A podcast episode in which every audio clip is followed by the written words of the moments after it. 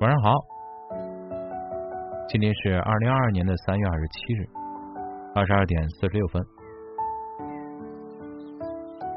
今天读到了一篇文章啊，其中一个小故事，真实的故事啊，想给大家分享一下，是一个自媒体作者写的一篇文章，故事比较长，我只摘取了其中一个故事。嗯，为什么摘取这个故事呢？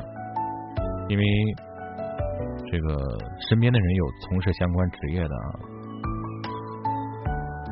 啊，说的是什么呢？就是这个作者说，我突然意识到了，我们的生活已经被疫情覆盖了整整两年多了。那一刻，浓重郁结憋在心里，压得喘不过气来。是时候该说点什么，却又不知道该从何说起。大一第三年，众生皆苦，还有的小耳朵们啊，因为疫情被隔离在家里边啊。三月的一天啊，我看到一个朋友圈，赵德宝还是把车给卖了。赵德宝是我们河南人，五十多岁，胡子拉碴的，爽朗健谈。二零一八年。我因为一篇稿子啊，当然不是我，是这个作者想找个货车司机聊点素材，经朋友介绍就认识了赵德宝，一来二去就和老赵成了朋友。我们偶尔会约在郑州前进路的胖娃川菜馆里，我听他讲跑长途的各种见闻，也听他抱怨路政、运费、罚款和这个偷油的。啊，因为跑货运的话，都会面临这种偷油的这种情况。酒过三巡，一起骂货拉拉这个空娘养的。自二零一五年以来啊，无数的资本涌入货运行业，试图培养出一个货车版的滴滴。到了二零一七年底，两家最大的货运平台合并了，重复滴滴合并快的形成垄断的故事。大货车司机们面对资本和互联网的入侵，毫无抵抗能力，眼睁睁的看着运价被一杀再杀。老赵的大运重卡是贷款买来的，每个月要还五千多块。疫情之前，扣去贷款油费、轮胎和修车，一年能进账十多万。像这样的货车司机，中国有三千多万名。啊，我们老家就是跑货车的一个乡镇。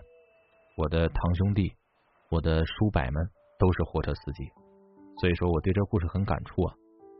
他们和赵德宝一样，没日没夜的穿梭在中国的高速、国道和省道上，维持着这个庞大国家的经济系统运转。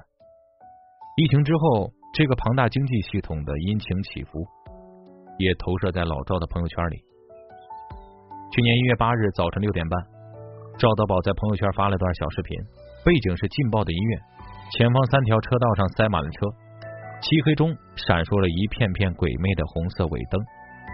老赵说：“完蛋了，堵车了。”这趟活是从河北香河拉家具送往河北沧州，两个地方均属于河北省，但之间却隔着一个天津市，行程距离大约二百三十四公里。不堵车的话，只需要三个小时。老赵送完货的返程当天，河北新冠疫情集中爆发，河北境内的多条公路封路，对多地的对河北牌照的车辆和途经河北车辆进行劝返。这一天开始，诸多货车司机就和老赵一样，被困在了高速公路上。不到三个小时的返程路，老赵开车整整走了五天六夜。一月六号下午返程，一月十一号凌晨两点抵达。这一趟到沧州的运费是一千二，正常情况下，空车返回只能赚到四百五十块钱。这次老赵空车而归，堵了五天六夜，路上已经是一省再省，除非不得已啊，基本上不住旅馆。但最终的住宿、吃饭和油费，老赵依然花了一千一百多，折腾五六天赚了一百块。老赵说：“还是亏了，服务区的饭太贵了。”赵德宝的儿子之前一直在新乡老家种药材，去年我们这儿发大水，家里的水没到了腰身，地里的药材被淹得绝了种，仓库的药材漂在水面上。老赵儿子坐在临时安置的塑料棚里，给老赵发了个微信：“爹，我真的不想活了。”老赵怕儿子想不开啊，拉着儿子出来跑车。下半年，老赵又贷款给儿子买了辆冷藏货柜车，想专门跑绿色通道。结果呢，又被郑州的某一家物流公司给骗了。买车之前说的好好的，只要在他们那儿高价买车，就能进入他们的公司。公司负责货源，保证每个月纯收入一万五。车买了没半年，郑州又连续遭遭遇了两轮疫情，物流公司跑路了，高价买的冷藏货柜车一下子又没了货源。老赵的儿子说：“规矩规定太不合理了，四米二的冷藏车，国家没有明文规定必须要资格证和营运证，但开上路只要被路政发现就要罚款。”去年过年。老赵爷俩都没回家，老赵在四川、湖南和湖北跑车，小赵在上海跑车，遇上了疫情，被作为重点人员隔离在了苏州。老赵最近一次发朋友圈，还是在骂呼啦啦，再这样压价是要把我逼死啊。小赵最近一次发朋友圈是在借钱，马上要还车贷了，贷款还没结，谁能借给我两千块钱？配了一张图，图上有四个字我太累了。作为一名投资者，作者是个投资者啊，经常告诫自己要客观。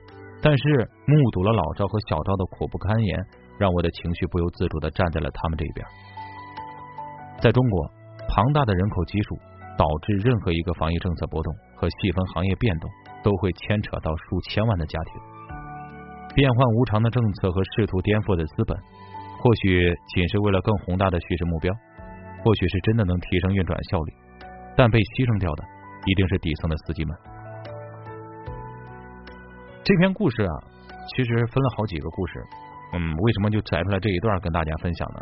因为我家的亲戚们都是跑货运的啊，听他们经常抱怨啊，自从有了这些资本这个公司的介入，什么平台啊，这个货拉拉运满满的，就是感觉跑车没有以前挣钱了。运费是一压再压，就基本上刨干砸净没啥钱可挣，每天也要穿梭在这个高速公路上天南海北的跑啊，所以说很有感触啊，然后就给大家分享一下，分享一下这个故事，都是真实的故事，所以我们祈祷啊，我们的这个疫情早一点离我们而去，让我们的社会，让我们的国家恢复到一种正常的。这个状态，让我们的发展回归到正常的轨道。其实疫情对每一个人都有影响，只是说在疫情之下，没有谁能够独善其身，只说影响有大有小。每一个人在这个社会当中都不是独立存在的，都是相互关联的。我们只有祈祷疫情早日结去，早日结束，离我们而去。好了，这今天分享的内容啊，稍微有一点点沉重啊，但是都是身边发生的真实的事儿啊。我们珍惜当下吧，珍惜当下，珍惜你所拥有的，珍惜嗯每一天这个美好的时光。好了，我们早点休息吧，大家晚安了，拜拜。